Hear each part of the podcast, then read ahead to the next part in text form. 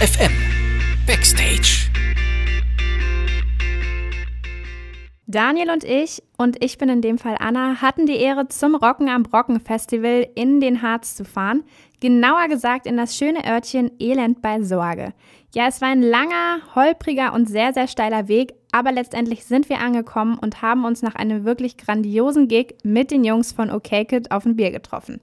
Jonas, Moritz und Raffi gründeten sich 2012 in dieser Konstellation als OK Kid. An diesem Abend haben sie uns dann Rede und Antwort gestanden. Ihr Song Grundlos beschreibt ein grundloses Glück in der Welt. Aber ist das gerade vor den Hintergründen des aktuellen Weltgeschehens so einfach möglich? Ich glaube, man kann vor allen Dingen grundlos glücklich sein, weil es gibt ja nicht viele, viele Gründe, um. Also natürlich gibt jeden Tag gibt's einen Grund zu feiern, so, aber es gibt ja, wenn man, keine Ahnung, wenn man sich alles reinzieht, gibt es ja nicht so viele Gründe, die einen motivieren würden, jetzt glücklich zu sein. So. Aber es ist halt einfach äh, auch. Also eigentlich ist es ein Song darum, dass man auch in den, in den äh, schwierigeren Situationen trotzdem, trotzdem glücklich sein kann und immer aus der Situation, in der man gerade ist, das Beste daraus machen sollte. Ja, und dagegen steht eigentlich so für den aufmerksamen Hörer der Song allein zu zweit zu dritt, der eher eine pessimistische Haltung hervorbringt. Wir wollten von den Jungs wissen, ob es die Absicht ist, in der Musik die Welt zu kritisieren. Also die Grundaussage ist eigentlich eher so, ey, ist egal, was die anderen machen, mach dein Ding so, egal was, was andere Leute sagen, so, hör auf deine Stimme so. Von daher ist er gar nicht so pessimistisch. Also man kann ihn vielleicht irgendwie so auch so auslegen, aber es ist eigentlich ein grundpositiver Song so. Dann hatten wir noch eine steile These, rein interpretativ zur Songstelle, grundlos glücklich, die da heißt Simsalat Gin. Schau noch mal ins Glas, alles wieder halb so schlimm. Verstanden wir uns so, als wenn mit Alkohol manchmal alles etwas besser läuft. Für manch sanftes Ohr vielleicht falsch zu verstehen und verführend, aber ich bin mir ziemlich sicher, dass die Jungs hier sehr verantwortungsvoll sind und auch ihre Fans wissen, für sich selbst zu entscheiden. Boah, ey, wenn sie dich in dem Moment glücklicher machen und du Bock drauf hast, warum nicht? So, also wir werden nicht mit dem Zeigefinger kommen und sagen, Drogen sind scheiße. So, wobei wir jetzt auch keine krassen Drug Addicts sind. Ähm, bei dem, also in dieser Zeile geht's, also eigentlich ist grundlos, ist ja, wir haben gerade schon drüber geredet, so grundlos ist eigentlich, eigentlich geht's äh, da auch äh, sehr viel um äh, Trinken. So, und teilweise ist es besser, sich einen reinzustellen so, und dann eine gute Zeit zu haben, als zu Hause zu sitzen und, und äh, zu grübeln, warum es einem so scheiße geht. So. Was keine Aufforderung sein soll, dass jetzt alle saufen sollen, aber ähm, keine Ahnung, zu, zu, Drogen so früher mega anti gewesen gegen, gegen äh, alles Chemische so. Und je älter man wird, so desto mehr Freunde man hat, die äh, Drogen konsumieren, desto ähm, ja, desto unentschlossen ist das Verhältnis dazu, weil letztendlich muss jeder selbst wissen, wie er klarkommt und jeder muss selbst wissen, was er sich zuführt. Und wenn einer irgendwie, keine Ahnung, äh, sich, sich äh, jeden Monat zweimal eine Nase zieht, so, ist der dann schlechter als jemand, der äh, sich äh, dreimal die Woche in Vollrausch verpasst mit Alkohol? So will ich nicht drüber urteilen. Und zur Frage der Marihuana-Legalisierung hatten die Jungs auch eine Meinung. Was Marihuana angeht, so wir alle rauchen gerne Joints, so wir alle rauchen gerne Gras, so und es ist für mich auf jeden Fall nichts Schlimmes, wofür man, also weißt du so, ist noch so eine Grundeinstellung von Leuten teilweise, die vielleicht älter sind, so, die können nicht unterscheiden, so, oh, es ist, ist eine Droge, so. So, und wenn ich mit älteren Leuten rede, ist dann irgendwie, ey, du rauchst Haschisch, so, ist es dann gleich so, ey, krass, ich bin an der Nadel, so.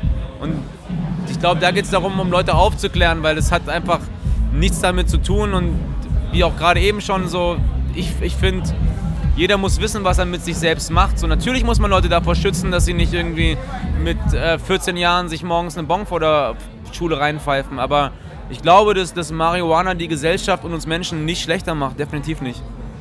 Ohne jetzt, dass ich jetzt sagen würde, ich gehe jetzt auf eine Handparade und schrei laut raus, äh, ey, komm, wir kiffen alle so. Aber ähm, es ist nichts, nichts Schlimmes so. Es gibt viel, viel Sachen, die sind, oder äh, viel mehr Sachen, die sind akzeptiert gesellschaftlich so, die, glaube ich, uns mehr Schaden zufügen als Kippen. Bei Studenten ist es so, dass sie meist offen für neue Städte, neue Länder sind. Trotzdem würde ich sagen, freut sich die Mehrheit immer wieder, zurück zu den Wurzeln, zurück nach Hause zu reisen, wenn auch nur für eine kurze oder begrenzte Zeit. Ja, als Bandmitglied auf Tour muss man diese Offenheit für andere Städte zwangsläufig mitbringen, wobei die Gießener Jungs da ganz, ganz entspannt sind. Also wir sind jetzt nicht so, dass wir sagen, unsere Heimat ist die allerschönste oder so, sondern wir haben halt dieses zwiegespaltene Verhältnis dazu, weil es einfach auch eine unglaublich hässliche Stadt ist und eine unglaublich asoziale dazu, aber irgendwie dann auf die Größe geht dann doch relativ viel. Also gerade so im Musikbereich. Ich weiß nicht, wir treffen überall, wo wir hinkommen, irgendwie Gießener. Das ist ganz lustig so. In Hamburg gibt es viele, in, in, Berlin, in Köln so. Und alle machen irgendwie was mit Musik oder mit Kultur. Das ist ganz geil. Ähm, und wir spielen jetzt in zwei Wochen da auf dem Stadtfest äh, bei Freunden von uns auf der Bühne und wir haben da mega Bock drauf. So. Also das ist auf jeden Fall irgendwie ein Ort, wo man gerne mal hinfährt irgendwie. Wo man aber irgendwie jetzt jede Woche da zu sein, würde man sich eher nicht wünschen. So. Aber so einmal alle drei Monate ist halt geil oder so. Oder alles halbe Jahr einmal so ist schön. Und es ist halt eine Stadt, die uns geprägt hat. So. Ja, Gießen ist zwar nett, aber Raffi hat uns vor dem Interview verraten, dass er ebenfalls mal kurze Zeit Student in Hannover war. Und dabei, muss ich sagen, kamen die wirklichen Hotspots ans Licht. Ich, ich war nicht so lange in Hannover, ich habe zwei Jahre da gewohnt und ich fand das Beste, also es gab so zwei Sachen, die fand ich geil. Das eine war die Glocksee, die fand ich auf jeden Fall geil. So, das war so das eine Ding, wo man hingehen kann, finde ich so. Dann, äh, die Faust war auch stellenweise cool, aber Glocksee war eigentlich immer geil, wenn ich da war. Das Allergeilste war aber, äh, ich weiß, Silke abbricht. Ich weiß nicht, ob ihr das kennt. Das war so ein, das war nicht so, das war nicht legal irgendwie anscheinend aber das war so eine Bar irgendwo, ich weiß gar nicht mehr, wo die war. Ich glaube irgendwo in Linden oder so, ich weiß gar nicht mehr, aber da war ich so dreimal und da ist man irgendwie so eine wackelige äh, Holztreppe runtergegangen und dann war man an so einer Bar und das war halt so, dass du an die Bar gegangen bist und hast halt gesagt, ich hätte gerne Bier und hat halt gesagt, was, was willst du dafür geben? Oder, oder willst du es einfach so haben? Und krasserweise hat das halt funktioniert. Also Leute haben halt dann gesagt, so, ey, hier, ich habe noch 1,80 Euro oder so und dann hat er gesagt, ja okay, dann gib, es war auch irgendwie so ein Verein oder so, aber es war mega lustig, weil da hing dann so ein Adler mitten in der Decke, die Tanzfläche hat geleuchtet. Und als ich das erste Mal da war, hat so ein Typ gespielt, der hatte so ein, so, also ein alter, der sah aus wie ein Penner eigentlich so, wie ein Weihnachtsmann, ein Penner so. Der hat dann so einen Koffer aufgemacht und hat da lauter so Metalldrähte drin gehabt und hat die irgendwie verstärkt und sein Konzert war eigentlich so eine halbe Stunde Krach.